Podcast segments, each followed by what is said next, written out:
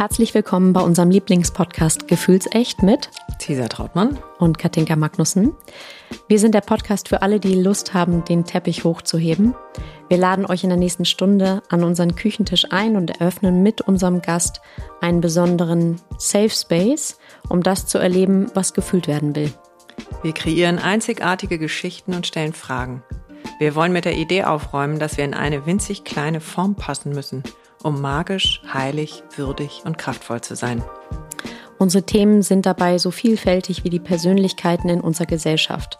Seit knapp drei Jahren gelingt es uns sowohl die Freude, die Lust, die Leichtigkeit, die Leidenschaft als auch den Schmerz, die Trauer, die Wut und die Angst mit einer Mischung aus Tiefgang und Leichtigkeit zu uns an den Tisch einzuladen. Unsere Zeit ist schnell geworden, die Emanzipation noch vergleichsweise jung. Unsere Eltern haben uns Dinge vorgelegt und mitgegeben, die in ihrer Zeit von Bedeutung waren. Heute fragen wir uns, was und wie wir als Frau, als Mann, als Paar leben wollen. Daraus ergibt sich zwangsläufig die Frage, was wir unseren Kindern vom Alten und vom Neuen mitgeben und was wir loslassen, weil es nicht mehr zeitgemäß ist. Wo stoßen wir an Grenzen? Wie können wir die gemeinsam aufbrechen, um gleichzeitig kraftvoll und verletzlich sein zu können? Wir sind wir Kat und Cesar sind zwei Frauen aus fast zwei Generationen. Cesar ist Jungsmutter, Schamanin, Tiertelepathin, Partnerin in allen Lebenslagen, Tänzerin und seit 30 Jahren verheiratet.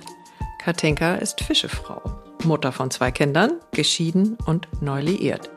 Ursprünglich hast du Modedesign studiert und bist heute im Branding zu Hause. Für alle, die Lust haben, sich außerhalb der nächsten Stunde zu verbinden, tauschen wir uns natürlich auf Instagram aus. Unser Account heißt gefühlsecht-podcast. Und wer das reale Leben bevorzugt, für den machen wir alle ein paar Wochen ein gefühlsecht Get-Together bei uns zu Hause. Und da entwickelt sich aus Erfahrung auch eine ganz besondere Magie. Und jetzt ganz viel Spaß mit unserem heutigen Gast. Jeder Schritt jede Überraschung übrigens, die es zwischendurch auch nochmal per Post gibt. Alles hat mich da geführt, ähm, gut durchzukommen und tatsächlich auch eine Einstellungs- und Verhaltensänderung hervorzuführen. Die Essenz ist wohl, dass man aus dem Opfer in den Macher kommt. Ne? Also aus dem Leiden, dem Jammern, dem Klagen, dem Kind zu einem Erwachsenen, der bereit ist, die Gesetze des Lebens zu akzeptieren, so wie Goethe gesagt hat, solange du das nicht hast, dieses Stirb und werde, bist du ein trüber Gast auf dieser Erde. Und das ist in der VUCA-Welt so wichtig, dass man es akzeptiert, dass alles nach einer Woche schon wieder anders sein kann. Ja? Und dass man ja, sich das Leben letztendlich zum Freund macht, dass man sagt, okay, so wie ich es gemacht habe, ich weiß ja nicht, was kommt, aber das ist ja gerade das Lebenselixier, dass man das Leben nicht so als Feind betrachtet.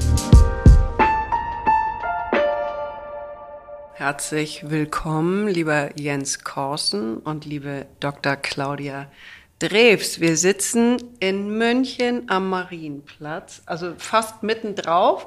Mal gucken, ob wir das Glockenspiel hören. Es, äh, unten wird ein bisschen musiziert, also das muss euch nicht stören.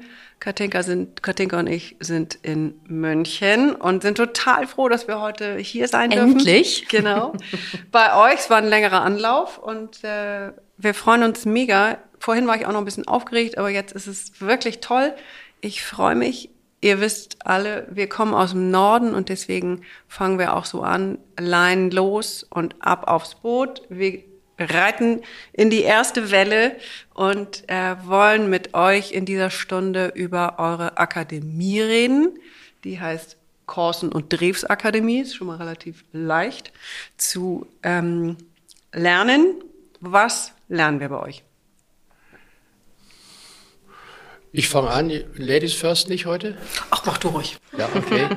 ähm, ja, ich erzähle aus meiner 50-jährigen Tätigkeit als psychologischer Berater. Ich bin Diplompsychologe und habe 30 Jahre jeden Tag sechs Leute beraten, also eher im Bereich äh, Psychotherapie, als ich bin Verhaltenstherapeut, also kein Tiefenpsychologe, also gehe nicht so in die Tiefe, sondern wir fragen eher, wo willst du hin, was auch vielen eher angenehmer ist ich habe auch mal Fußballprofis beraten und die hätten mich nicht ernst genommen, wenn ich äh, gefragt hätte, wer hat dich zu heiß gebadet oder wer hat dich zu wenig geliebt. Dankeschön. Äh, ich habe eher gefragt, wo willst du hin? Und ja, ich will das und das ja und warum hast du es noch nicht geschafft? Ja, also eher zielorientiert und ich will aus dieser über 50-jährigen Erfahrung unseren Mitgliedern so die Essenz äh, vermitteln, wie man es schafft, nicht am Leben zu verzagen, besonders in einem sogenannten Sauladen, sondern dass man den Sauladen vielleicht irgendwann mal mit meiner Hilfe als mentales Fitnesscenter anschauen kann, mhm. in dem man sich entwickeln kann. Also das ist so das Hauptziel, den Menschen, um es modern auszudrücken, Resilienz zu vermitteln, oder wie wir es früher beim Sportler gesagt haben, mentale Stabilität, dass es mir gelingt, mir den Schneid nicht abkaufen lassen vom Leben. Vom Leben und unserem wilden Leben. Ja, und ich habe das gerade jetzt natürlich in dieser Zeit des schnellen Wandels oder der Transformation besonders erlebt, dass Menschen deprimiert sind, wenig Zuversicht haben und um mit dem alten Sprichwort zu sprechen, dann die Flinte ins Korn werfen. Mhm, das stimmt. Ja, also ich, das ist so die Idee.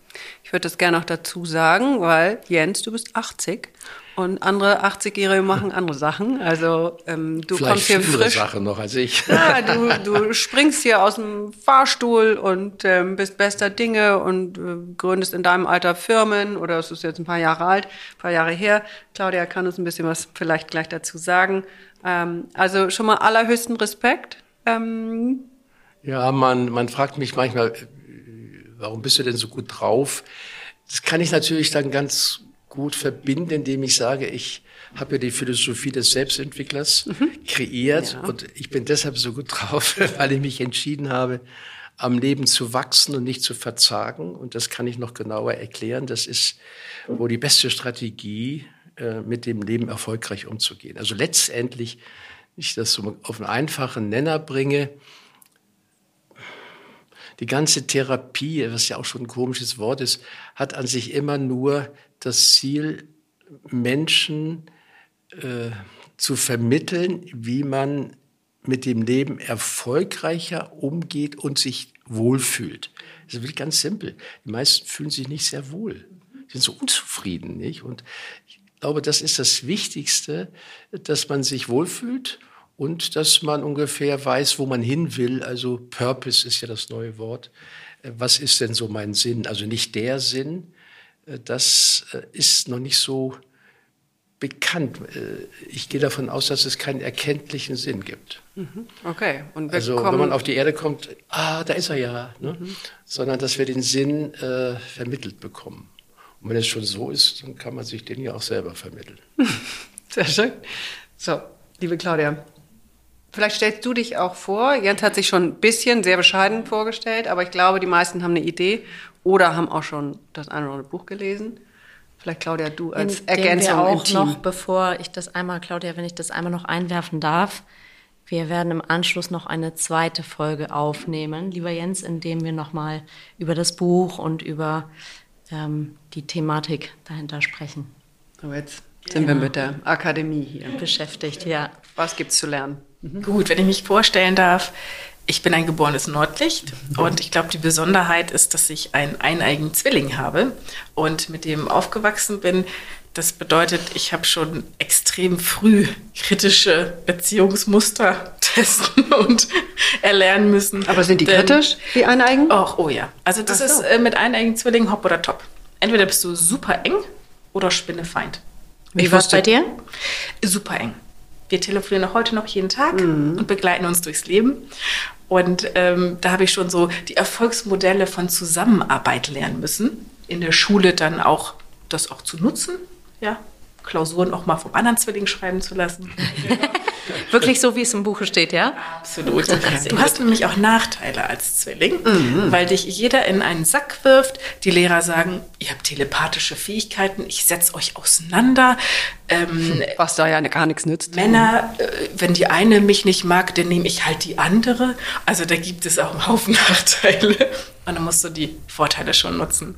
Okay. Ich habe dann Wirtschaftswissenschaften studiert in Hannover, aber auch auf der ganzen Welt, in Abu Dhabi, in der Republik Tatarstan, in Sydney und ähm, habe dann in der Automobilindustrie angefangen und in verschiedenen Töchtern, auch der Daimler AG, meine Karriere gemacht von Sachbearbeiter, Projektleiter, Experte, Teamleiter, Abteilungsleitung und durfte dadurch, und das ist, glaube ich, auch für unsere Akademie so wichtig, mhm.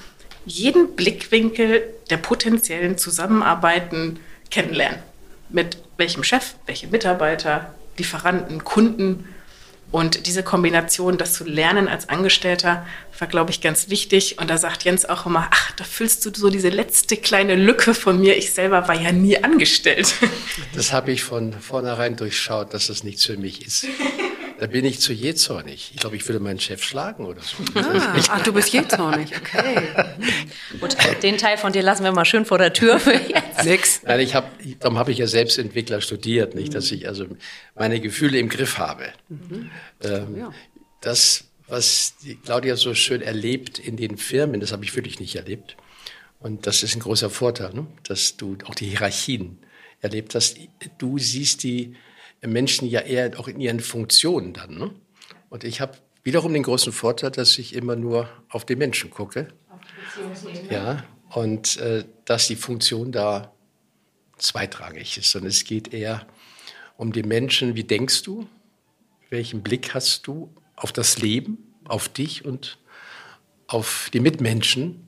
Also so im Alter merke ich, es wird etwas philosophischer, was übrigens gut ankommt. Das wäre vor 10, 20 Jahren noch nicht so angekommen, aber jetzt so in meinen Zoom-Coachings merke ich, dass ich richtig philosophisch reden kann. Ich, ich kann über Zufriedenheit sprechen und über Befindlichkeiten und das hätte ich vor 20 Jahren, wäre das noch ja nicht so das Thema gewesen. Die Leute sind offener äh, für das große Karo, nenne ich das immer. Ne?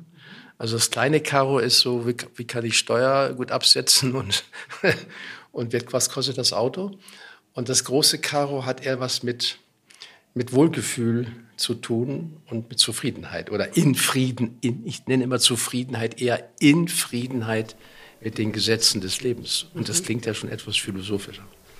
Das stimmt, aber es ist das große, große Ziel heute von jedem, also ich weiß nicht, ob man schon in der Grundschule anfangen kann, dass Kinder oder mindestens Jugendliche schon eine genaue Idee haben oder eine, eine Vorstellung von, wo sie unbedingt hinwollen, was sie nicht wollen. Und ähm, ich habe das Gefühl, dass die viel klarere Ideen schon haben.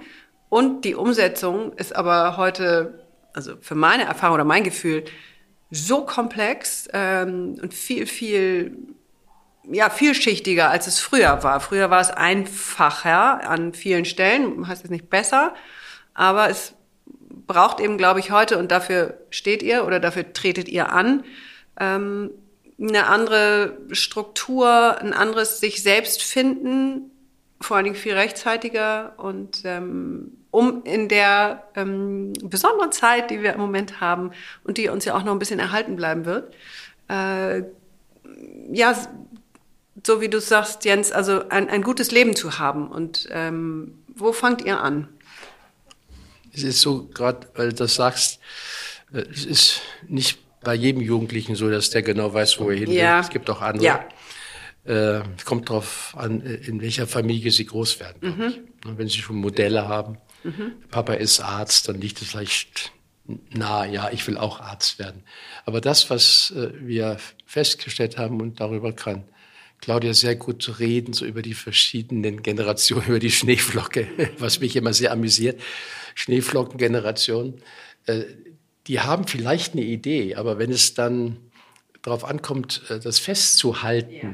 und in, in, in dem Wort Haltung ist ja halten drin, verhalten, ja, dass man auch mal etwas durchzieht.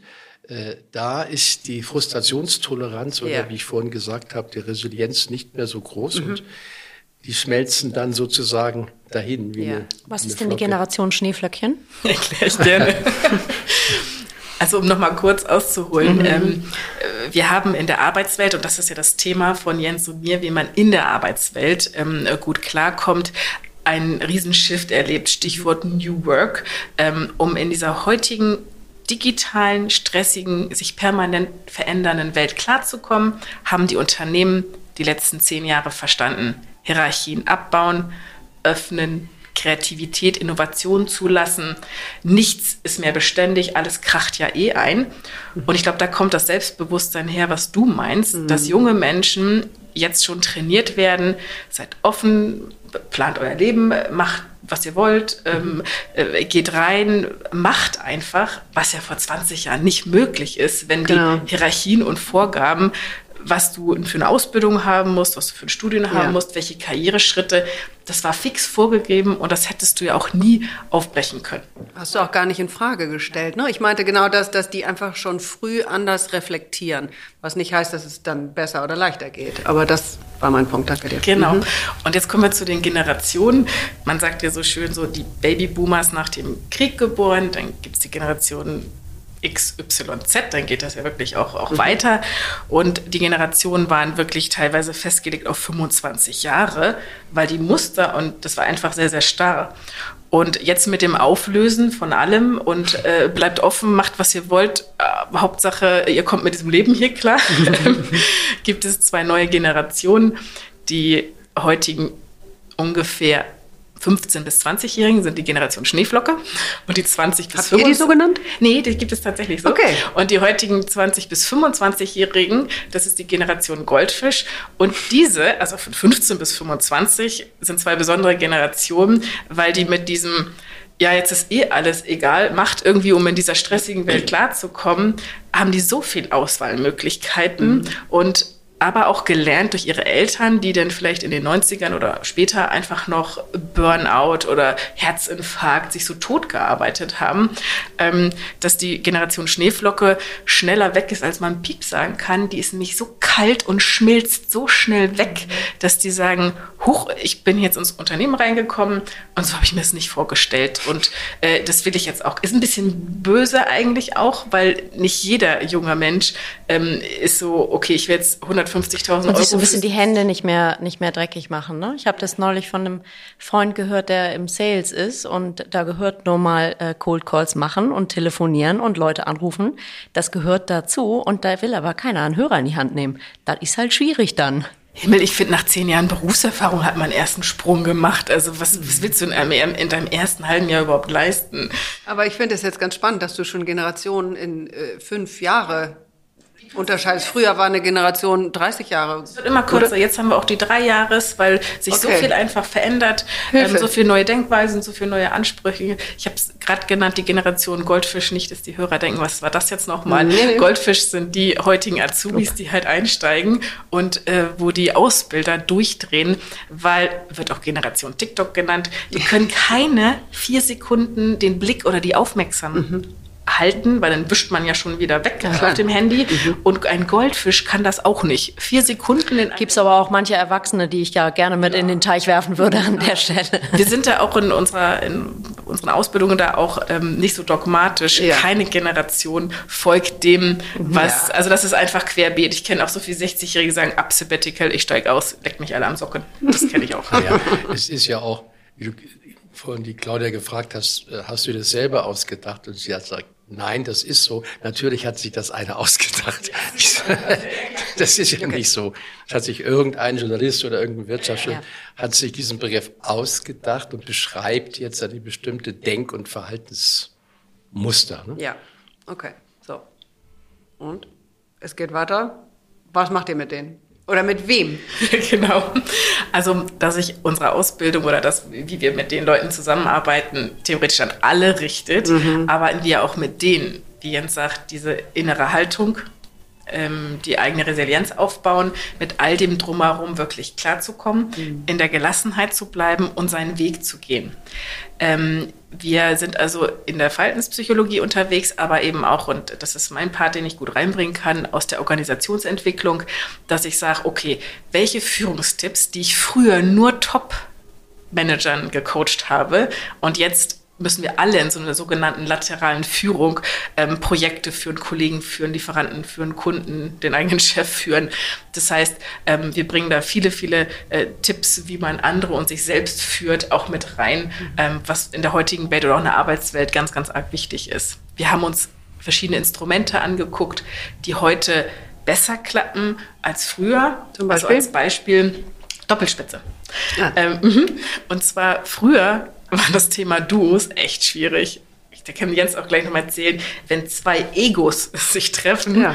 und gemeinsam was führen wollen, das ist so mit den Belohnungssystemen der früheren Welt nicht vereinbar gewesen. So, okay. Und heute, wir haben den Scheiterungsgrund Nummer eins in der Arbeitswelt ist, jemand schmeißt hin, hat Burnout, kein Bock mehr.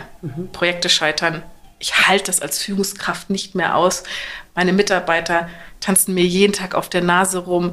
Der eine will ein Sabbatical, der andere hat keinen Bock mehr. Ideen ist alles zu viel. Ich weiß nicht mehr, wie, wie ich das steuern soll. Und auch jeder Mitarbeiter oder Experte, der sagt, nee, muss ich mir das hier alles noch antun? Und diese Duos und die Doppelspitzen, sei es in einer Aufgabe, die man sich teilt oder eine Projektleitung, die man sich teilt oder bis hin zu Teamleitung, Abteilungsleitung, richtig mit disziplinarischer Führungsgewalt. Ähm, das klappt heute besser. Wir müssen nur ein bisschen darauf achten. Also ein paar Themen sind halt wichtig, dass man nicht scheitert. Aber das ist das Ticket, nicht in den Burnout zu gehen. Dann gehst du halt in Urlaub und dein Kollege führt halt weiter. Und du kannst dich mal entspannen. Das hat wohl auch was mit Generation zu tun. Ich habe mal eine ältere Führungskraft begleitet und die hat da ganz klar gesagt, ach, Herr Korsen, Doppelspitze ist Quatsch. Habe ich gesagt, ja, warum? Ja, das, das, das funktioniert nie. Aber der war 65 und das ist ja klar. Das, der ist, kommt aus einer ganz anderen Hierarchie. Der ist der Boss gewesen und der hat das äh, nur deshalb geschafft, weil er die anderen also weggeschubst hat. Und natürlich würde der das auch nicht schaffen. Ich glaube, das mit der Doppelspitze ist so um die 30, 40-Jährigen, die ähm, anders konditioniert wurden. Ja, auch nicht so in den Hierarchien und die auch vielleicht inhaltlich interessierter sind und nicht nur so wie die alten äh, karriereorientiert, sondern inhalts- oder prozessorientiert. Wenn ich prozessorientiert bin und auch das, was ich vertrete, Sinn hat, dann geht ja mein Ego zurück. Ne? Wenn ich Sinn habe, wenn ich ein Team habe, wenn wir gemeinsam was schaffen, dann tritt das Ego automatisch zurück. Und früher war ja jeder Kollege, auch wenn wir noch so herzlich dann immer gelacht haben, haha, ja, war das immer mein Konkurrent. Und wenn es drauf ankam, habe ich ihn abgeschossen. Nicht? Und deshalb ist das für die Älteren sehr schwierig zu verstehen mit der Doppelspitze. Aber die Jüngeren, die sehen den Vorteil, auch weil sie ja eher Freizeit haben zwischendurch mal oder mal abschalten können. Ja. Naja, oder sich auch um ihre ähm, Familien kümmern, Richtig. ne? weil das ist ja heute auch völlig anders. Katinka, ihr macht das auch so. Äh, 50-50. Also die Kinder sind 50-50 bei jedem, in dem Fall getrennt. Ähm, oder Väter wollen eben heute auch was, äh, wollen in die Beitragen. Elternzeit gehen. Und äh, auch da ist ja nichts mehr so wie vorher. Ja. Deshalb ist es jetzt äh, leichter, ne? das mit der Doppelspitze. Äh, wir haben jetzt eben ein sehr nettes Lunch gehabt mit zwei Kandidaten, die bei euch auch schon diese Carsten Drews Akademie gemacht haben. Und äh, ich habe schon gelernt, es gibt acht Videos und äh, dazu ein Workbook. Ähm, vielleicht könnt ihr dazu ein bisschen was erzählen, damit die Leute eine Idee haben. ne? Ich wüsste erstmal gerne, wo kommt denn der Begriff VUCA, äh, wa, wa, was ist das überhaupt? Ähm, was, also, was lernen wir im Grunde von der Haltung, vom Gerüst habe ich verstanden, aber was beinhaltet das genau? Also die VUCA-Ausbildung, der Name VUCA kommt aus dem Englischen und ist ein Akronym. Die Buchstaben stehen für Volatilität, also dass unser Leben extrem Schwankungen unterliegt. Ähm, Uncertainty für Unsicherheit. C ist Complexity für die ganze Komplexität, in der wir heute arbeiten und leben müssen. Und A steht für Ambiguity. Das ist die ähm, Mehrdeutigkeit, dass nicht, also wie früher war einfach, du hast A gemacht, kam B raus. Und jetzt ist es einfach so, du machst A, könnte aber auch C rauskommen. Also es gibt unterschiedliche Wege und ähm, mit diesen Spannungen umzugehen, das ist einfach unser Ziel. Wir haben seit zehn Jahren eine andere Welt. Ähm, wir sagen immer, bitte nicht vergleichen, der Zweite Weltkrieg war viel schlimmer. Aber wir leben in einem Umbruch, der schon mit der Industrialisierung vielleicht Tendenzen vergleichbar ist. Die Geschwindigkeit ist so hoch und der Druck Massiv. ist so hoch. Und ich habe da auch letztens mal mit Anwälten drüber gesprochen, die sagen, wir haben seit drei, vier Jahren, sind die Gerichte voll von dünnhäutigen Menschen, die sich gegenseitig anzeigen und nur streiten. Das war früher nicht so. Das heißt, der Druck führt zu dieser Dünnhäutigkeit und eben auch, wo wir uns natürlich viel mit beschäftigen, was macht das dann mit der Arbeitswelt? Mhm. Und äh, da haben wir auch viel, viel mehr Konflikte einfach als früher. Wir sind da einfach nicht mehr so entspannt. Ist ja auch Unsicherheit ist ja so ja. ein Riesenthema. Und Angst. Ne? Mhm. Absolut. Deswegen haben wir die Ausbildung so kreiert, so ein richtig acht Module Sitz. Man hat ein Workbook im Selbststudium. Wir haben Videos, die man sich anschauen kann. Und wir haben Wert darauf gelegt, dass die Übungen und die Selbstreflexion sind das Wichtigste. Mhm. Deswegen ist die Zielgruppe tatsächlich machbar vom Praktikant bis Vorstandsvorsitzender. Denn es geht um nicht darum, wie viel Vorwissen du schon mitbringst, sondern die Übungen bringen dich einfach einen Schritt weiter, wovon du selber herkommst. Mhm. Das mit dem Weiterbringen ist äh, noch etwas äh, zu definieren. Es ist ein Unterschied zwischen Selbstoptimierung und Selbstentwicklung. Und in diesem Workbook oder auch in unserer Akademie haben wir schon als Fokus nicht nur die Selbstoptimierung, weil die besagt ja, dass man im, im alten Kontext sich optimiert.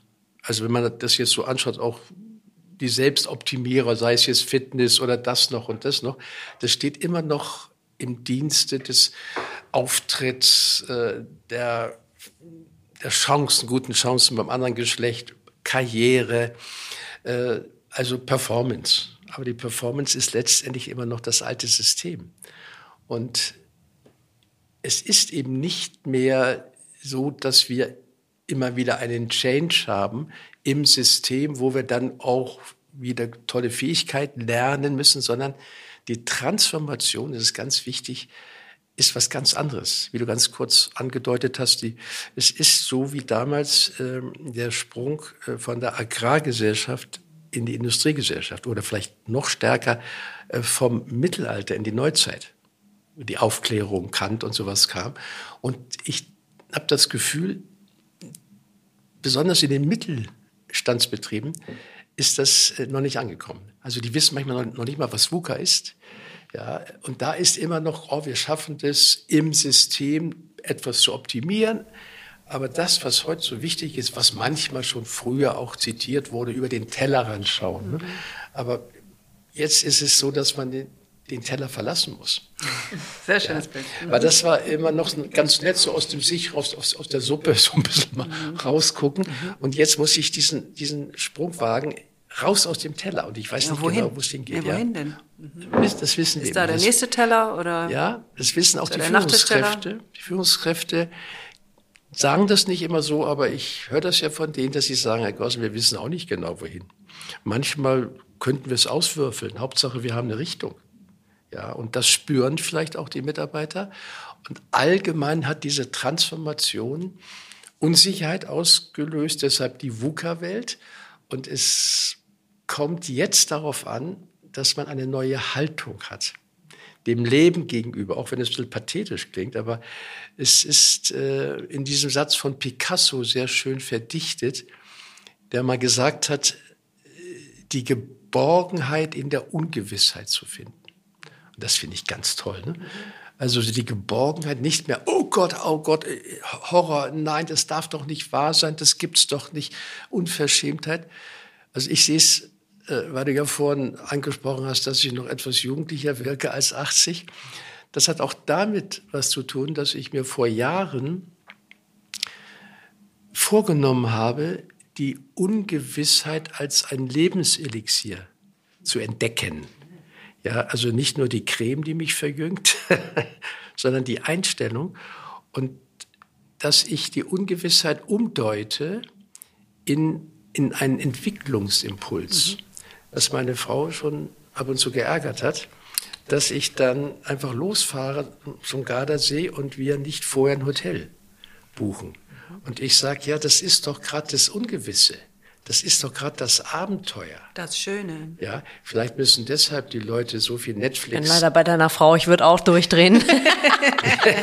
ja, aber auf die Dauer hat sie auch kapiert, was ich damit meine. Ja. Wir müssen uns die Netflix-Serien oder die Krimis äh, anschauen, um Abenteuer zu haben. Ja. Es wäre viel günstiger, sich das Abenteuer selber zu holen, indem man Da- sich mutig mal ins Ungewisse stürzt, was ja auch nur sein kann, dass ich mal in ein Lokal gehe, in was ich noch nie gegangen bin, ja, oder mal irgendwas unternehme. Ich, also wichtig ist, ich habe das früher mal Ketten durchbrechen genannt, raus aus der Gewohnheit. Wenn wir das heute nicht machen, und das mache ich auch mit meinen, meinen Managern, und das ist auch ein Teil unseres äh, Seminars, dass man bei sich selber anfängt, ja, dass man sein Gehirn entwickelt. Also ich könnte sogar etwas technisch sagen, Gehirnentwicklung ist Persönlichkeits, also Persönlichkeitsentwicklung ist eine Gehirnentwicklung, weil mein Gehirn ist ja äh, gegen Neues, weil das Gehirn ist konditioniert, programmiert auf Überleben. Und das Alte war ja im- immerhin so gut, dass sie überlebt haben. Gut, ich war nicht gerade glücklich, ja, aber Hauptsache, ich habe überlebt. Und jetzt muss das Gehirn ja, es muss ja gar nichts, aber es wäre sehr günstig für das Gehirn, äh, wenn wir der Boss werden unseres Gehirns und wenn wir, äh, was mir sehr gefallen hat von Viktor Frankl, den Sinnphilosophen, der Satz, ich lasse mir von meinem Gehirn nicht alles gefallen. Und dass man, wenn das Gehirn jetzt sagt, nee, du gehst dahin, da kennst du dich aus, du isst nur das, weil das hast du schon mal gegessen, du triffst nur den, den du kennst, du willst mit keinen fremden Leuten reden, mit Taxifahrer rede ich auch nicht, ich kenne ja nicht. Ne? Und das Gehirn ist, das, ist der große Feind der Transformation. Ja, weil das, und deshalb hören wir ja auch ähm, von den ähm, Auftraggebern, kommen Sie mal, äh, wir sind im Change oder der Transformation, aber die Mitarbeiter wollen nicht. Ich sage, die Gehirne wollen nicht, die sind manchmal ganz nett, aber die Gehirne wehren sich und da ist es eben wichtig, dass man bei sich selber anfängt und das ist eben ein großer Teil auch dieses Learnings, dass ich nicht warte darauf, dass der Chef sich ändert oder die Firma, sondern dass ich mein Gehirn ändere, sonst wird das Gehirn zum Auslaufmodell. Also nicht als ich als Person ist zu dramatisch, nicht? Aber das, das Gehirn könnte zum Auslaufmodell werden, weil wir dem Gehirn nicht Erlebnisse, Erfahrungen bieten, an dem das Gehirn wachsen kann. Und jetzt kommt eine ganz wichtige Erkenntnis. Die Einsicht oder die Erkenntnis, etwas zu ändern, führt ja noch nicht zur Veränderung sondern das hat man eben wirklich festgestellt. Ich merke bei mir selber ja auch, also ich habe ja eine ganz gute Erkenntnisse, wie man ein zufriedenes Leben führt. Das heißt aber noch lange nicht, dass ich das umsetzen kann. Ich müsste mich also zwingen, das tue ich auch, meinem Gehirn neue Erfahrungen zu bieten, dass das Gehirn immer sicherer wird und dadurch auch weniger Angst hat vor Neuem, weil ich mich zwinge, auch erstmal im privaten Bereich, neue Dinge zu erleben, denn nur emotionalisierende Erfahrungen verändern das Gehirn und also auch mich. Ja, und wenn man das nicht festhält, dann wundert man sich, dass so viele Seminare nichts bringen. Weil Das wäre jetzt meine Frage fördern. gewesen. Also was ist bei euch, was wird bei euch erlebt? Ja, und das ist eben das, dass wir Selbstreflexion erstmal Mhm. fördern. Haben wir tatsächlich dann auch vorhin am Tisch äh, beim Italiener gefragt. Also wie viel Selbstreflexion ist da drin? Einiges. Einiges und habe ich ne- weiter irgendwie gefragt, wie äh, werdet ihr abgeholt oder fühlt ihr euch sicher? Weil jeder, ich weiß nicht, wie groß eure Gruppen sind, hat natürlich an irgendeiner anderen Stelle einen Engpass und denkt, oh, Hilfe, hier komme ich nicht weiter oder äh, kenne ich schon, wollte ich schon früher nicht und ähm, kann ich abbiegen, ohne dass die das merken, weil ich komme mir jetzt zu nahe, da wird es jetzt gerade unangenehm. Also wie begleitet ihr die wirklich individuell? Was ja nicht ganz so einfach ist, weil ihr ähm, online seid. Also wir haben da, also dieses, diese VUCA-Ausbildung hat tatsächlich mehrere Stellhebel, zwischendurch auch viele Überraschungen, die so kommen. Ähm, dadurch, dass wir eine Kombination haben, einmal das Workbook zum Selbststudium, die Videos, die man sich anschaut Und wir haben Bodygruppen geformt, ah, ja. die sich gegenseitig da durchcoachen, mhm. möglichst inhomogen. Also es wäre ja schlimm, wenn wir hier drei Lehrerinnen zusammenpacken und mhm. drei Teamleiter aus der Automobilindustrie, die lernen ja nichts Neues. Also keine neuen Gedanken von anderen auch. Und einmal im Monat haben Jens, und da steht dann den Teilnehmern auch zwölf Monate zur Verfügung, ein Live-Coaching wo wir eingereichte Fälle diskutieren, was uns extrem gut gelingt mhm. und die Leute auch sehr begeistert. Wir schaffen pro Coaching zehn Fälle. Die das macht ihr dann per Zoom, oder? Das machen wir alles per Zoom. Mhm. Und ähm, wo tatsächlich man merkt, die Lösungen und die Fälle sich natürlich auch insofern wiederholen, weil es äh, dieselben Grundmuster hat. Da sagt einer hier, mein Chef mobbt mich, Fall erklärt, was mache ich jetzt? Der nächste sagt, meine Mitarbeiter machen mich wahnsinnig, ja, was mache ich jetzt? Können wir mal, ich finde es ganz spannend, mal so ein, zwei Beispiele zu hören tatsächlich. Mhm. Das, ähm, äh, ja. Mhm. Bleiben wir doch bei, mein Chef mobbt mich. Ja. Kommt es oft vor? Ja, also ich denke, dieses, was ist ja Missverständnis, aber dieses Thema, ich werde von anderen gequält, mhm. ist ja genau dieses Bewerten, Verurteilen, was wir vom Verhalten anderer tun. Negativ, stressig, druckvoll wahrnehmen, viel Enttäuschung, äh, die da ähm, mitspielt. Und das ist natürlich der Klassiker, bis hin zu, äh, ich habe einen unhöflichen äh, Lieferanten, ich mhm. habe einen, einen schrecklichen Kunden und meine Kollegen machen mir das Leben zur Hölle. Also die anderen sind schuld, mein Leben ist grausam, alle tun mir etwas an. Alle, das ist ein Grundmuster. Genau, und das wird dann bei euch in dem Zoom-Call besprochen? Man macht, ich mache das etwas vorsichtig, damit ich nicht gleich immer sage, selber schuld, selber schuld, er spät, er spät, selber schuld. Aber ich, ich, führe dann langsam dahin, inwieweit es vielleicht auch was mit Ihnen zu tun haben könnte, dass die Kollegen äh, immer so schnippisch oder böse sind, äh, dass sie nicht nur Pech hat, dass sie da in so eine Ansammlung von Hyänen gekommen ist.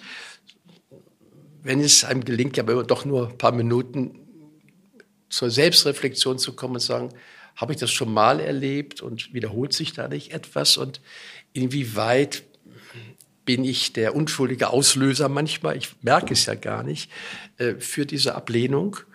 Also, dass ich da nicht mit reinheule und sage, ja, ja unverschämt und habt aber Pech gehabt mit diesem blöden Kollegen. Sondern sagt, das ist bestimmt nicht einfach, nur überlegt mal, oder jetzt haben wir ja auch Fragebögen dann, in wie, wie wirkst du eigentlich auf andere? Oder frag doch ruhig mal einen. Hast du schon mal irgendeinen Kollegen oder irgendeinen Chef oder irgendwann deine Freunde mal gefragt, sag mal, schon mich mal nicht und so, ausnahmsweise. Ja, also steht mir das Kleid? Dann hat die früher gesagt, ja, toll, aber jetzt, wo ich sie wirklich bitte, mal ehrlich zu sein, sagt sie, nee, überhaupt nicht. Also du hast manchmal Klamotten an, die sind äußerst ungünstig, ja. Und, und dass man, dass man, man die Verantwortung übernimmt für das, was man anhat, dann kann man immer noch sagen, ja, das ist okay, das ist dein Problem, ne? dass du meine Kleidung nicht magst, aber ich finde sie gut. Aber dass man ins Gespräch kommt über die Wirkung und was ich in anderen auslöse, das wird übrigens sehr wenig gemacht. Könnte man wirklich mal mit Freunden machen, aber schon mich mal nicht. Äh, und irgendeiner sagt dann mal, ja, das ist wirklich eine dramatische Geschichte. Mir hat äh, ein Mann gesagt, also ich, ich, ich weiß nicht, was mit mir los ist, die mögen mich nicht, ich schaue wahrscheinlich auch so hässlich aus, alle drehen sich weg, wenn ich mit ihnen rede. Der Mann guckt, guckt eine andere Frau an und hat es immer so persönlich genommen. Bis er irgendwann mal einen Freund gefragt hat, auf meinen Hinweis hin, sag mal, was ist denn? Und er hat gesagt, du hast einen wahnsinnigen Mundgeruch. Oh, ja. ja und kein, ich meine, das ist doch allerhand, kein Freund. Sagt du, also entschuldige bitte, ja. Alle gucken irgendwie weg. So ein blödes Beispiel, aber das nee. zeigt es ganz schön. Ne? Mhm. Dass man auch als Freund oder als guter Kollege ja ja, fast sich aufgerufen fühlen müsste, dem anderen mal ein ehrliches Feedback mhm. zu geben. Mhm. Eben nicht schnippisch oder vorwurfsvoll, sondern in den Arm nehmen und sagen, darf ich dir mal was sagen, was vielleicht nicht so angenehm ist? Ja, bitte. Und dann kann man das doch sagen. Ich habe das tatsächlich, äh, Claudia, wir kennen uns ja auch über den Hoffmann-Prozess. Vor Jahren, als ich da meine Bewerbungsunterlagen ausfüllte, war eine Frage, wie nehmen dich denn deine Freunde wahr und wie würden die dich schreiben? Und da kam auch ehrliches Feedback und ich war ähm, überrascht. Und es hat mir unfassbar viel ähm, gebracht, das mal zu hören, wie die mich sehen. Und es hat sehr viel mit mhm. mir gemacht danach. Also vielen Dank für den Impuls, Jens, das nochmal auch in die Arbeitswelt zu tragen vielleicht. Gut. Toll Stichwort auch ein Element in, dem, in der Ausbildung ist übrigens auch, dass wir ein künstliches, intelligenzbasiertes Persönlichkeitstesting haben. Ja. Das ist immer genau, was, was steht da keiner, was das ist. So lachen, weil jetzt auch mal sagt, Mensch, Persönlichkeitstest, wenn du da bei der, bei der Brigitte oder im Internet so Tests machst, ne, mhm. dann schreibst du, kreuzt du ja an, ich bin offen, diszipliniert oder ich bin hier nicht so selbstbewusst. Das ist ja die Selbstbewertung, mhm. wie du dich fühlst mhm. und nicht, wie andere dich wahrnehmen. Mhm. Und von Jens habe ich natürlich gelernt, die Persönlichkeit macht den Unterschied. Wie du nach außen wirkst, mhm. ist für die andere in der Wahrnehmung natürlich sehr wichtig. Und unser Test, den man am Anfang der Ausbildung macht, du beantwortest drei Fragen vor allem vom Video, also ja, aufgenommen, mhm. und von Millionen von Menschen aus der westlichen Welt und deren Einschätzung, was die wahrnehmen, wie du wirkst, kommt das Ergebnis dann raus. Mhm. Angelehnt an das Big Five-Modell kann man googeln, da mhm. geht es um Offenheit, wie kommst du rüber. Wir haben den Test so eingestellt, dass es darum geht, dass du in der VUCA-Welt, in der Arbeitswelt erfolgreich ankommst. Und da sind unsere Teilnehmer so aufgeregt, oh Gott, ich kann da ja nichts beeinflussen. Ich so, nee, da, darum geht's ja auch. Ja? Das mhm. heißt, die künstliche Intelligenz wertet es aus, wie du ankommst, wie du wahrgenommen wirst, von außen, von anderen. Das ist, also, ja, wie du gesagt hast, eine Zusammenfassung, nicht? Äh, dass bestimmte Mundstellung, bestimmte Augenstellung, bestimmtes Lächeln oder Zucken oder irgendwas, dass das äh, durch die KI ausgerechnet wird Algorithmus an sich. Und dann äh, ist es verifiziert worden von Hunderttausenden, dass die das alles so ähnlich wahrnehmen. Und da ist schon was dran dann. Das ist nicht einfach nur so dahin, sondern wenn eben einer immer nach unten guckt, ja, so, dann ist er eben vielleicht nicht ganz so kommunikativ. Und wenn er da und so, das haben sie alles rausgefunden. Und das ist ganz interessant. Es ist ja auch so anonym. Keiner weiß das, nur ich erfahre, wie ich wirke. Das heißt nicht unbedingt, wie ich bin. Also was wäre gefährlich, wenn wir nur sagen, du bist so und jetzt gucken wir mal wieder im halben Jahr, hast du dich verändert? Nein, es geht nur darum, wie wirkst du.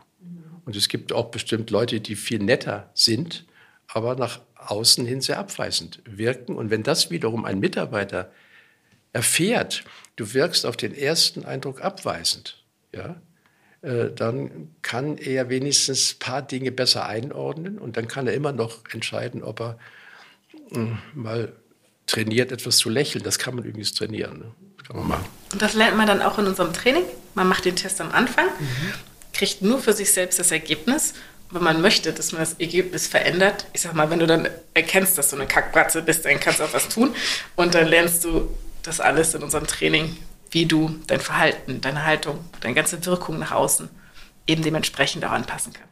Aber da ist es wiederum wichtig, es nicht so simpel zu machen, indem man sagt, jetzt lächel mal und schwing dich anders und bewege dich etwas anders, damit du lockerer wirkst, sondern da geht es ihm dann doch um eine Einstellungsänderung, um eine Haltungsänderung.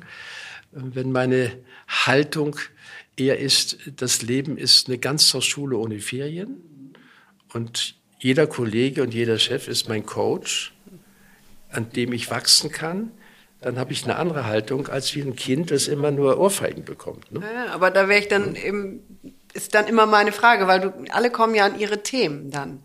Und es nützt mir wenig, wenn ich äh, eben von außen gesagt bekomme, ja, du müsstest jetzt mal anders wirken, mach mal irgendwie die Schultern weiter nach hinten, das kann ich dann einen Augenblick. Nee. So, wenn ich aber von innen ähm, dieses, diese ganz unsichere Person bin und denke, boah, nee, ist alles furchtbar draußen und ich wurde irgendwie immer schlecht behandelt und lalala, das stelle ich mir dann echt so schwierig vor, aber das nehmt ihr irgendwie auch mit, glaube ich. Es ist dann schwierig, wenn du es übers Verhalten ändern willst. Ja, ja, nee, das geht ja gar nicht. Also wenn du jetzt trainierst, den Blickkontakt zu halten oder so zu reden, dass etwas offener wirkt, äh, das geht nicht. Das kannst du mal über ein paar Minuten kontrolliert machen. Es geht wirklich um eine Haltung äh, dem Leben gegenüber, dass du das Leben, das kannst du lernen, nicht als Zumutung empfindest, sondern dass das Leben dir eine Chance gibt, dich zu entwickeln und dass du da nicht so bockig bist und immer so beleidigt bist, wenn dir irgendwas passiert, weil wenn du das umdeutest und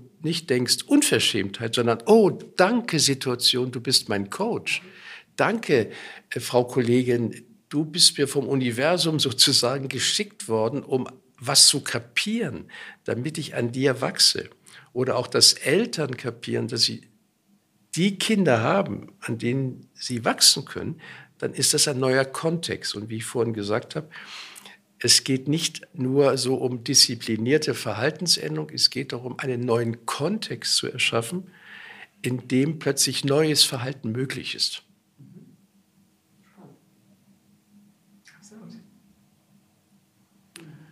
Das ist, äh, ich, ich merke das ja so etwas äh, in den Stupor verfallt, dass, dass es euch fertig macht. Ich kann es noch ein bisschen besser vielleicht erklären, was Kontextänderung heißt. Also nochmal einmal akademisch und dann an einem Beispiel.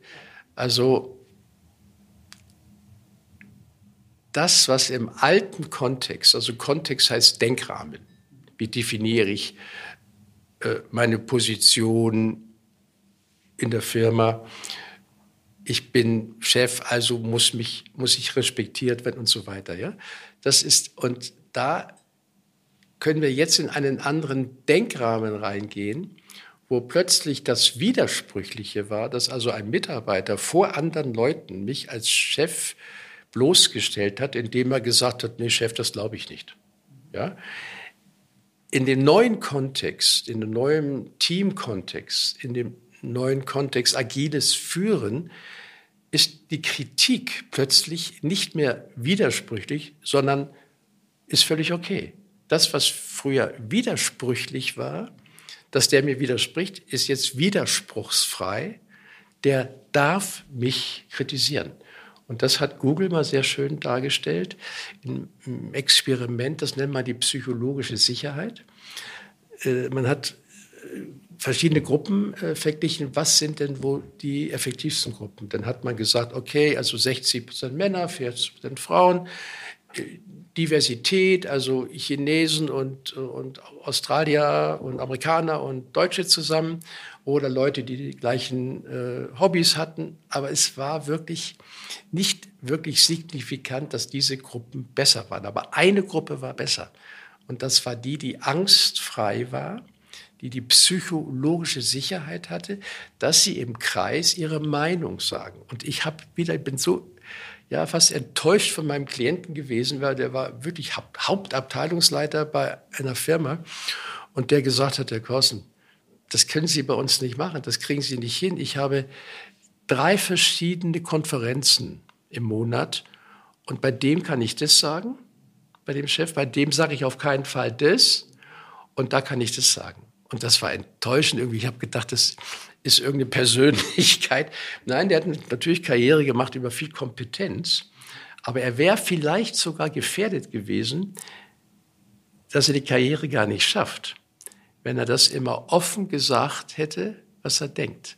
Weil er hätte dann vielleicht irgendeinen auf den Schlips getreten. Er hat auch vielleicht nicht gelernt, wie man das sagt. Man kann es auch anders sagen, als man es meistens sagt. Aber diese psychologische Sicherheit, da geht der deutschen Wirtschaft Milliarden verloren, weil die Leute nicht das sagen, was sie denken. Die müssen ja nicht sagen, du bist ein blöder Hund. Ja, aber sie können sagen, Chef, möchtest du mal wissen, wie du auf mich wirkst? Ja, bitte. Also wenn du reinkommst, da ziehe ich mich so zusammen und atme etwas flach. Das heißt, ich habe Angst, was zu denken und zu sagen. Und könnte ich dich bitten, äh, mich anzulächeln ab und zu, dann hat mein kleines Kind nicht so viel Angst vor dir. Das wäre ja eine ganz normale Kommunikation, macht aber keiner. Und das ist auch für mich besonders der Fokus, inwieweit schaffe ich das, eine Stimmung in einer Firma zu erzeugen, äh, die angstfreier ist, die dann kreativer ist, was wir heute brauchen, und äh, die mehr Spaß macht. Wenn 60 Prozent innerlich gekündigt sind, dann macht es ja keinen Spaß in der Firma.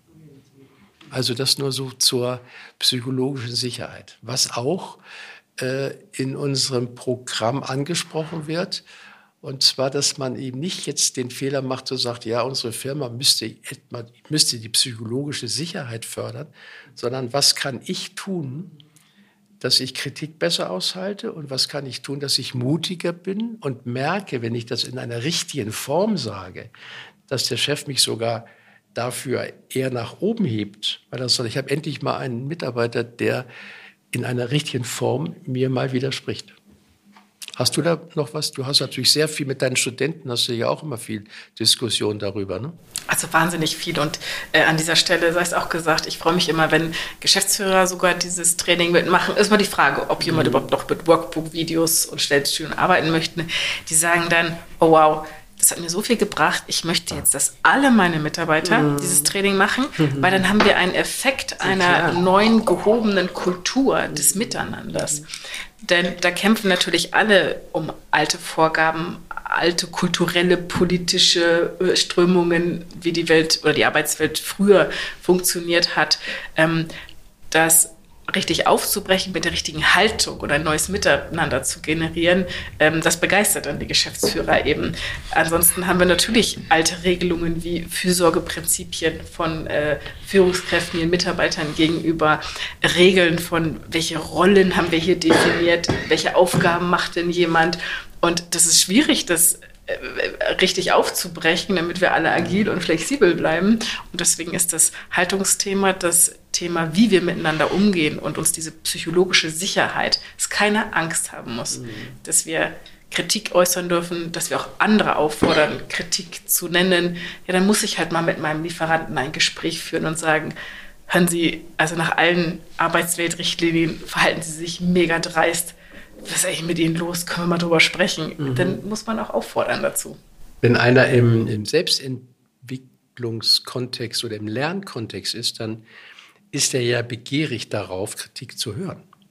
Wenn er egomäßig unterwegs ist, dann verletzt es ihn. Wenn er aber inhaltsmäßig unterwegs ist, dann könnte man ja sogar sagen, oh, danke Fehler, danke Kritik, du bist mein Coach. Ja, also, äh, dass man also mir geht es so, dass ich eher, wenn ich Fehler mache, dankbar darüber bin. Weil ich sage, oh, ich schreibe mir das sogar auf, mache ich nächstes Mal anders. Äh, und viele nehmen aber dann dieses Feedback persönlich und kommen dann gar nicht in die Veränderung nicht? Und, und ziehen sich zurück und sind verletzt. Also das äh, ja, ist ein Thema, letztendlich wenigstens mein Thema ist, fang bei dir an. Ne? Also warte nicht so darauf, dass dein Kollege und dein Chef und äh, die Wirtschaft oder die Gesellschaft sich ändert. Ich finde es auch sehr gesellschaftspolitisch, wenn man nicht immer nur wartet. Das ist immer so furchtbar in den Talkshows, dass immer andere nur, immer Sie sind schuld und ihr müsst euch ändern, anstatt in der Talkshow mal einer aufsteht und sagt, also ich habe gefehlt, ich habe was gelernt. Ja, und man Vorbild ist, dass er, ich meine, wie wollen wir denn die Welt ändern, wenn man nicht bei uns selber anfangen. Wie, wie heißt der Satz? Ich glaube, es ist von Gandhi, sei die Veränderung, die du dir in der Welt wünschst. Mhm, ne? Mhm. Also es ist ja auch immer gesagt worden, ist ja nichts Neues, aber es keiner, keiner macht es. Ne? Ja, das ist wie mit der Erkenntnis. Also das ja. ist schon toll, wenn ich irgendwas klug verstanden habe. Genau. Ähm, aber das wirkliche Tun ist dann eben der mindestens so große Schritt, aber der, der tatsächlich was ja, bringt. Aber das ist wahrscheinlich auch der Grund, warum die Verhaltenstherapie jetzt nachweislich noch am meisten Erfolg hat äh, weil die eben mehr darauf drängt, äh, nicht nur vom Erkennen zum Wollen, sondern vom Wollen zum Tun. Machen. Und das mhm. ist das, vom Wollen zum Tun zu kommen. Und da gibt es ja sehr viele Hindernisse. Haben wir übrigens, eine Lektion haben wir, glaube ich, äh, äh, mit Lernstörungen, nicht? Habe ich früher Studenten gemacht. Also wie schaffe ich es, dass mein, mein Quatschi, also meine automatischen Gedanken, äh, mich immer wieder wegbringen vom Schreibtisch oder äh, vom Studieren und mit welchen Methoden man lernt, die Unlust zu überwinden und wirklich zu lernen. Also das haben wir als erste Lektion das gelernt. Ist die, das ist das erste Modul. Also vielleicht melde ich mich dann auch an. Du glaubst gar nicht, wie viele Teilnehmer mich angerufen haben. Ich hätte das mal vor meiner Doktorarbeit oder vor meiner Masterarbeit mhm. irgendwie mhm. diesen Kurs machen sollen, weil wenn ich noch lerne, wie ich lerne, ich komme hier so smooth durch. Gibt es die, habt ihr die acht äh, Module abrufbar in Anführungszeichen im Kopf, also welche das äh, welche das sind. Das erste ist Lernen, Lernbereitschaft, Lernen. Äh genau, also im Grunde haben wir, das erste Modul ist natürlich erstmal der Einstieg mhm. in die ganze Ausbildung, wo es um Lernen geht, wie man die ganzen Bestandteile nutzt, dass man gut durchkommt.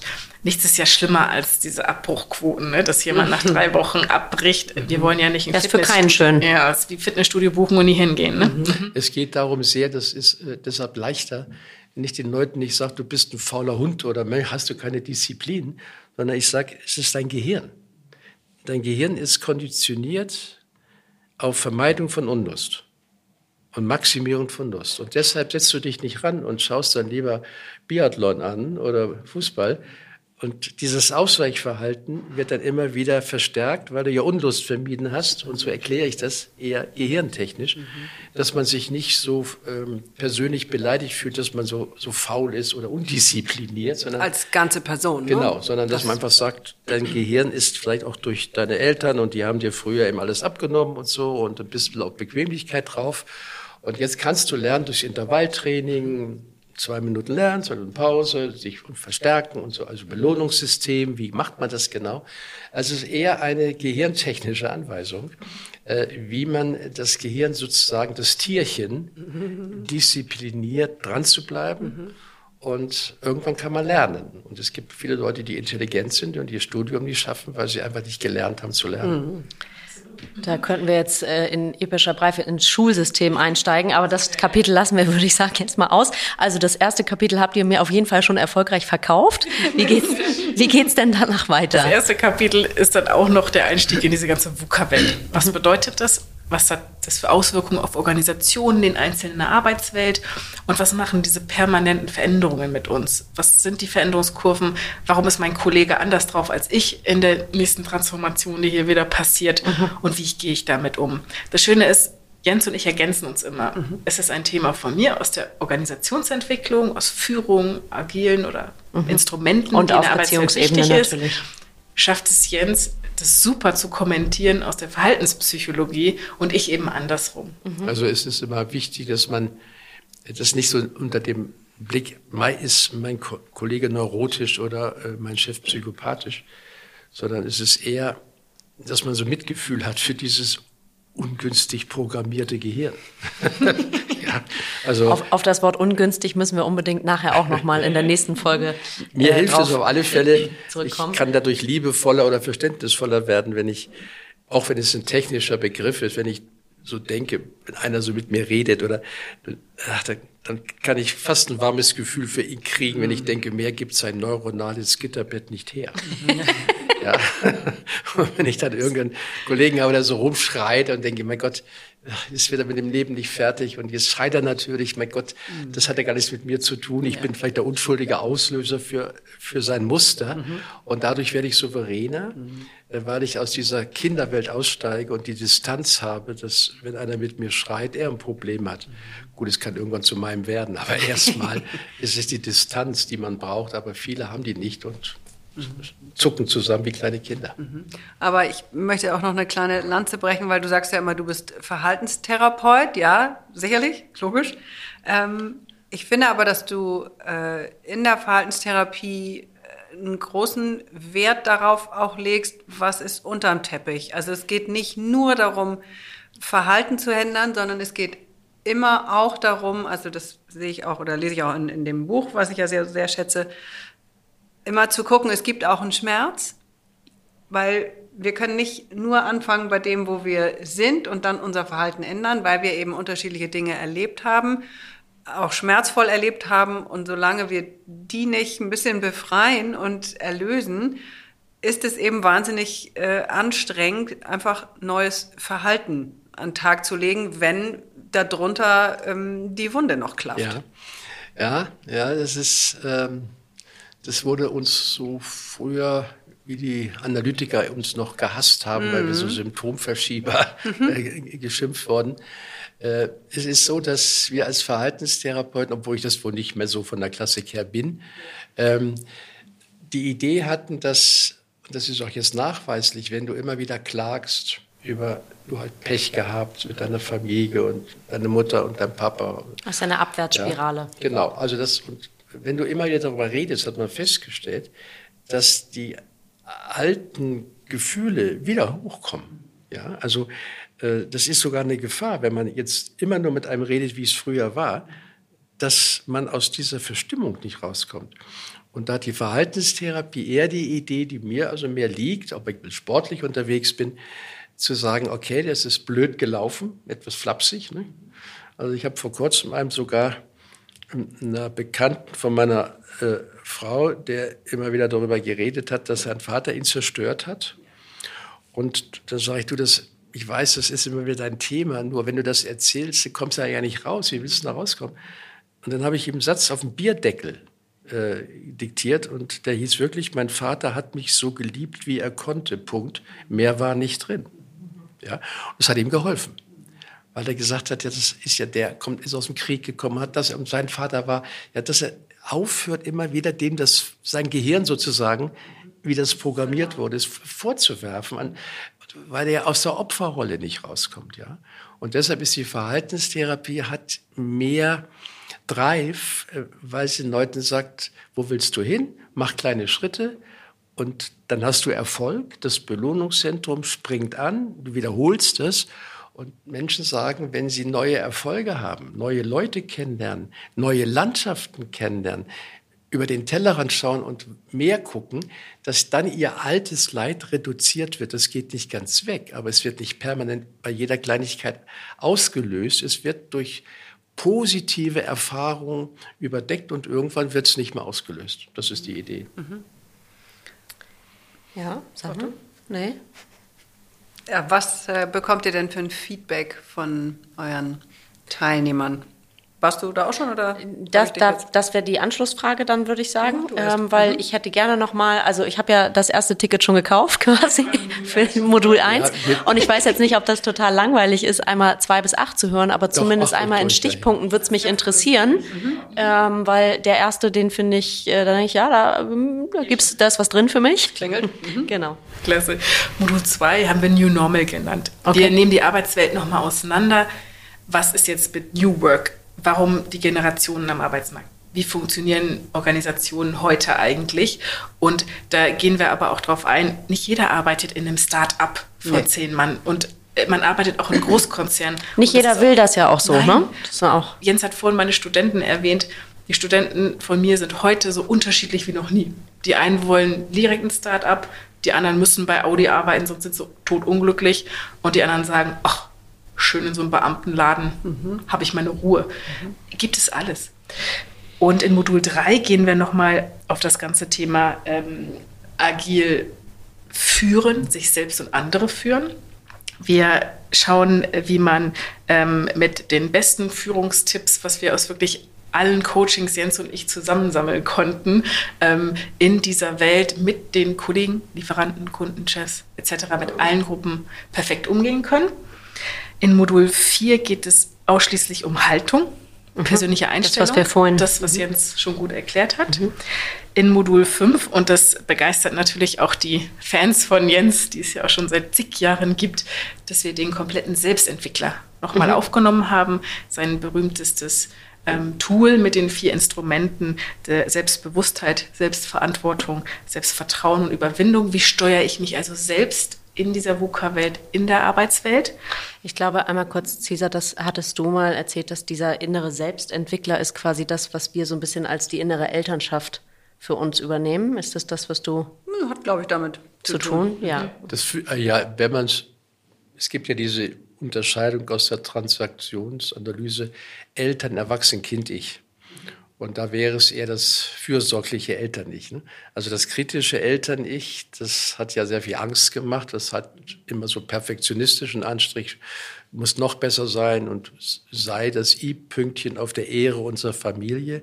Und das fürsorgliche Eltern-Ich geht liebevoller mit einem um. Ne? Also das ist so das, was du wahrscheinlich meinst. Modul 6 war tatsächlich ein Herzenswunsch von mir und da bin ich froh, dass Jens natürlich auch Profi in dem Thema ist. Wir haben es Superman und Superwoman genannt. Mhm. ähm, da war ich sogar erst am Anfang kritisch, ob das überhaupt angenommen wird, aber das ist einer der Highlight-Module, was alle feiern. Und zwar haben wir das ganze Thema weibliche und männliche Kompetenzen im Beruf mhm. spannend mhm. auseinandergenommen, warum wir die immer noch nicht ideal nutzen und uns gegenseitig gut verstehen. Also das, der Milliardenschaden hier auch wieder in der Wirtschaft ist enorm.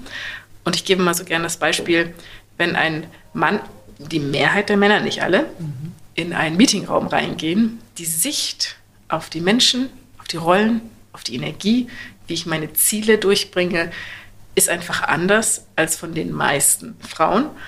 Und diese dass wir uns selbst entscheiden können, ob wir mit unserem Anima, Animus, mhm, Ausrichtungen. Jetzt, danke für die ja. beiden Worte, weil die kamen. Tatsächlich ja. wäre es meine Frage gewesen, ob das ja. in die Richtung geht. Ja. Genau, kann Jens das auch noch, mal ein bisschen kommentieren.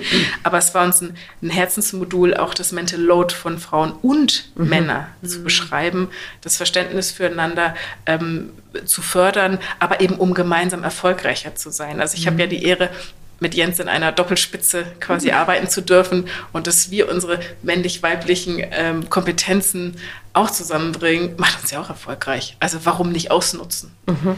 Ja, ich habe sogar festgestellt, so bei den älteren Führungskräften, dass die ihren weiblichen Anteil, also den Anima-Anteil, ja immer schon gelernt haben zu verdrängen, so nach dem Motto, Indianerherz kennt keinen Schmerz und dann besonders macho-mäßig, also animusmäßig auf treten und dann sogar, und das ist jetzt etwas psychologisch, diesen verdrängten Teil, so ein bisschen als Bébé, so dass sie auch mal Angst haben und weinen und uah, ja, äh, dass sie den bekämpfen im anderen. Klar. Ja, also wenn man das, wenn man das eigene Dunkle nicht so akzeptiert, und das ist ja für den Macho, ist es dunkel, wenn er ängstlich und wie ein Kind ist, das projiziert er dann auf seine Mitarbeiterin und sagt, mein Gott, werden Sie doch mal erwachsen, oder? Ja, und da wird es dann etwas psychologisch. Das haben wir auch drin, ne? das wird erklärt. Dass genau, aber es geht nicht nur darum, wie bin ich als Frau unterwegs und wie ist der Mann als Mann, als typisch Mann, sag ich mal, unterwegs, sondern auch, wie können wir uns mit dem entsprechenden Anteil in uns ja. angleichen und mehr genau. in die Balance wenn, wenn, kommen.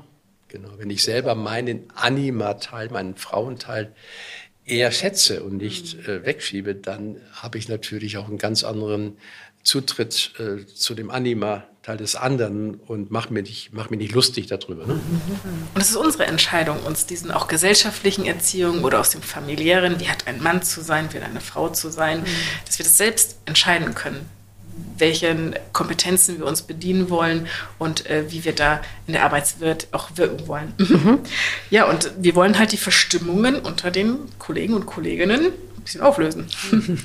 Modul 7 haben wir nochmal die Instrumente auseinandergenommen, die heute in der Arbeitswelt wirklich wirken in der Zusammenarbeit miteinander.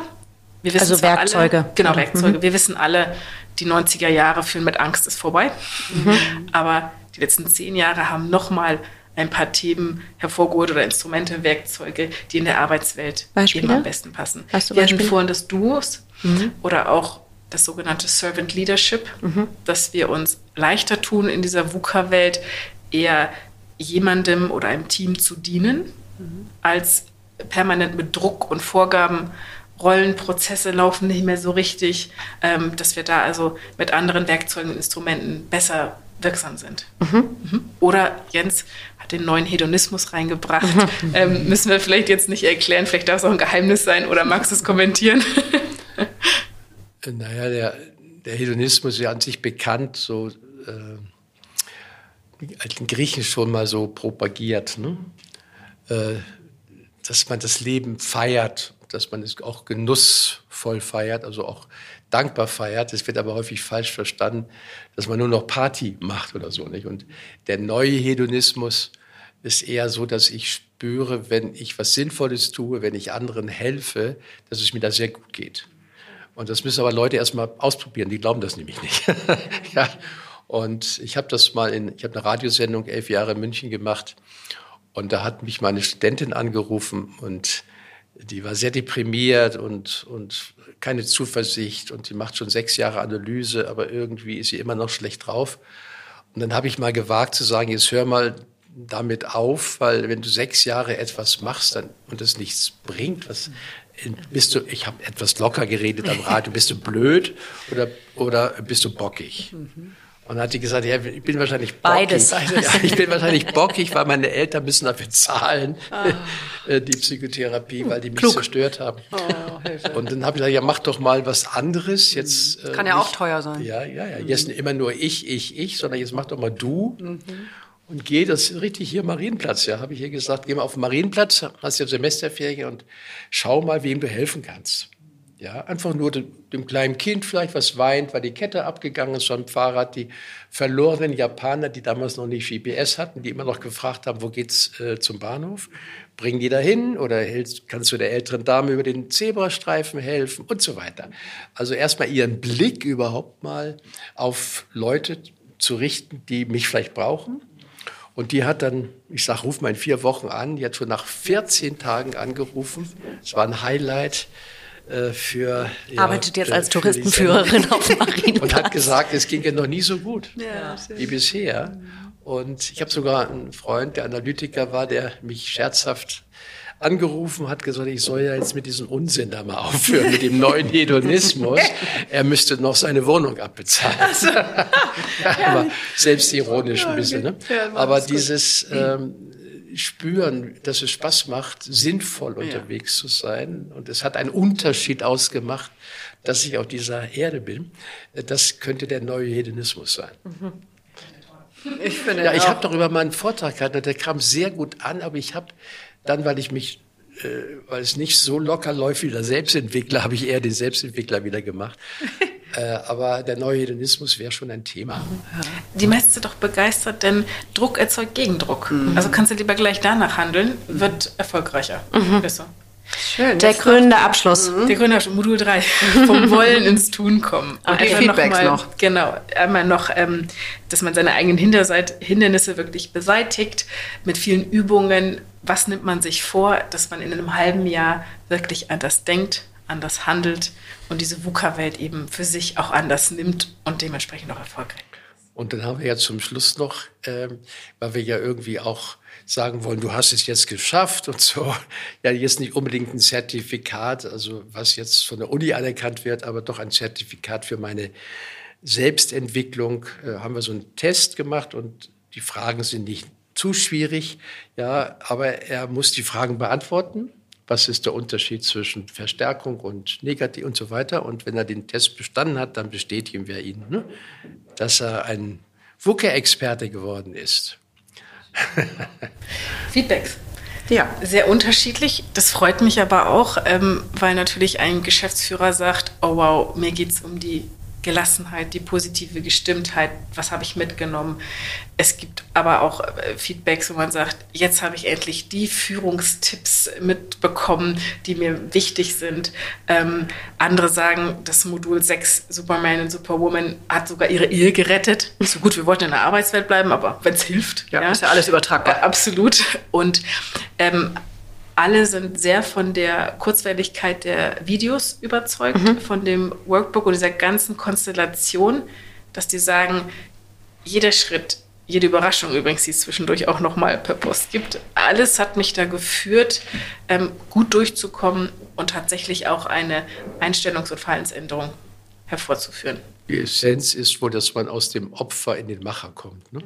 Also aus dem leidenden, jammernden, klagenden Kind zu einem Erwachsenen, der bereit ist, die Gesetze des Lebens zu akzeptieren, so wie Goethe gesagt hat, solange du das nicht hast, dieses stirb und werde, bist du ein trüber Gast auf dieser Erde. Und das ist in der VUCA-Welt so wichtig, dass man es akzeptiert, dass alles nach einer Woche schon wieder anders sein kann, ja, und dass man ja sich das Leben letztendlich zum Freund macht, dass man sagt, okay, so wie ich es gemacht habe, ich weiß ja nicht, was kommt, aber das ist ja gerade das Lebenselixier, dass man das Leben nicht so als Feind betrachtet, wenn man so hört, immer nur unverschämt, ein blöder Stau, das darf doch nicht wahr sein.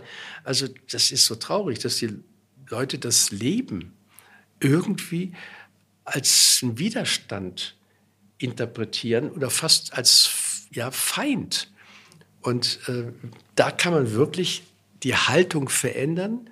Und wenn es auch nur äh, so ist, dass, das habe ich bei so einem indischen Guru mal auf YouTube gesehen, der hat die Idee gehabt, äh, dass man sich doch mal klar macht, wenn man morgens aufwacht, dass in dieser Nacht Millionen gestorben sind. Mhm, ja. Und man soll dann so die machen. Ich glaube, das Video habe ich auch gesehen.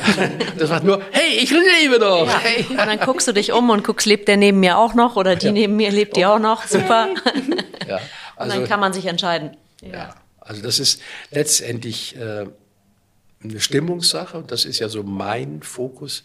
Äh, wenn es mir gelingt, in eine andere Stimmung zu kommen, also aus der Jammerhaltung raus, also der schnell, die schnellste Form aus dem Opfer in, in eine lebensbejahende Haltung zu kommen ist. Und das ist vielleicht ganz gut, dass wir den Zuhörern zum Schluss noch was zum Üben geben.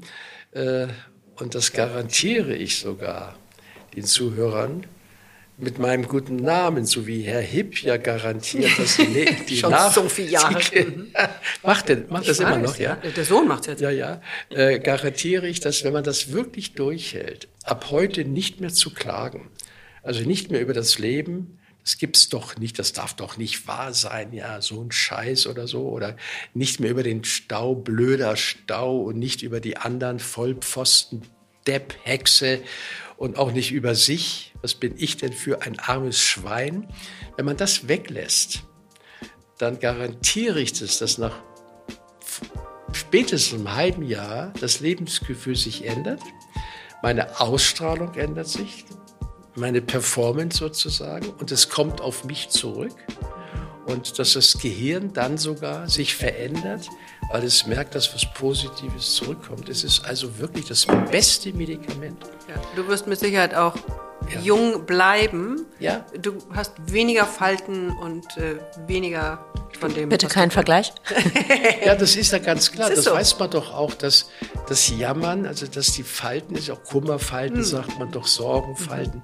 Ja, also das Beste auch für Jungbleiben, sogar im Gesicht. Ja. Ja, äh, im ganzen Körper ist, dass ich lebensbejahend bin und deshalb coache ich seit so ungefähr sieben, acht Jahren äh, schon auf Ziele, aber immer noch hinten im Hintergrund auf gehobene Gestimmtheit.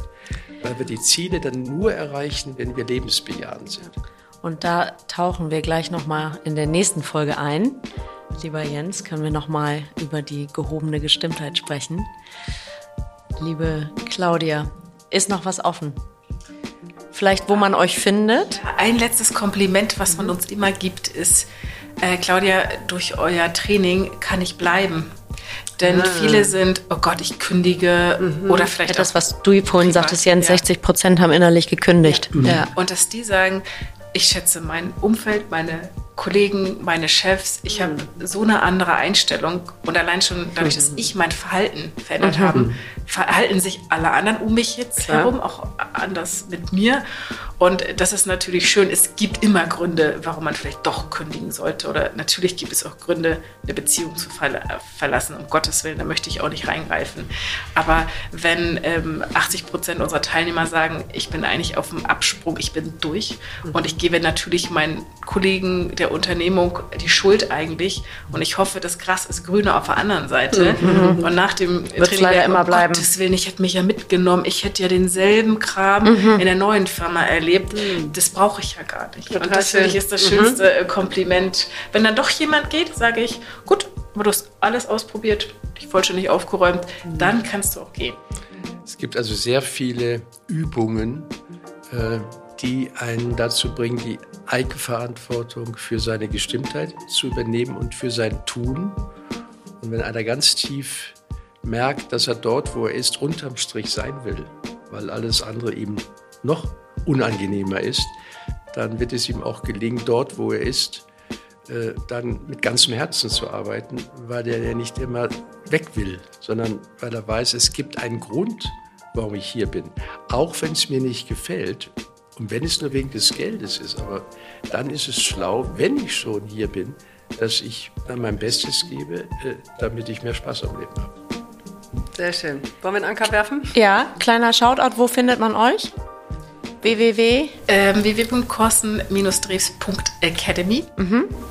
Dort einfach zum Erstgespräch anmelden und dann klären wir nochmal alles. Klingt sehr gut. Das heißt, wenn jetzt jemand zugehört hat und das äh, super spannend findet, äh, kann er, sie, es, was auch immer, sich auf uns beziehen und sagen, wir haben euch bei Gefühlsecht gehört. Können wir da irgendeinen Deal aushandeln? also unbedingt erwähnen. Gibt's irgendwie, äh, das macht ihr dann unter euch. Wir überlegen uns eine Überraschung. Genau, da überlegen wir uns was. Einfach Sehr schön. gefühlsecht angeben und dann wissen wir, woher er kommt. Freuen wir uns. Sehr gut. Vielen Für Dank, euch. dass ihr uns habt glänzen lassen. Ja, sehr habt gerne. ihr gut gemacht. Dankeschön. Eine große Freude. Ich weiß viel mehr als vorher. Ja. Und ähm, ja, klingt ganz toll. Also ich werde es weiterempfehlen. Du warst ja schon abgesehen- fast, du hast schon fast damit auch geliebäugelt im Vorfeld, ne? Weiß ich nicht, ich finde es einfach toll, was es gibt und ähm, das kann man nicht genug erwähnen und äh, in die Welt bringen, weil unsere Welt sich so verändern will äh, und tut und wir wollen mitgehen und wollen eine gute Zeit haben. Na, wir werben ja immer damit, dass wir 75 Jahre Erfahrung haben. Nicht? Ich meine 50 und du deine 25. sehr cool. Vielen, Gut, vielen Dank, Jens Korsen und Dr. Claudia Drebs.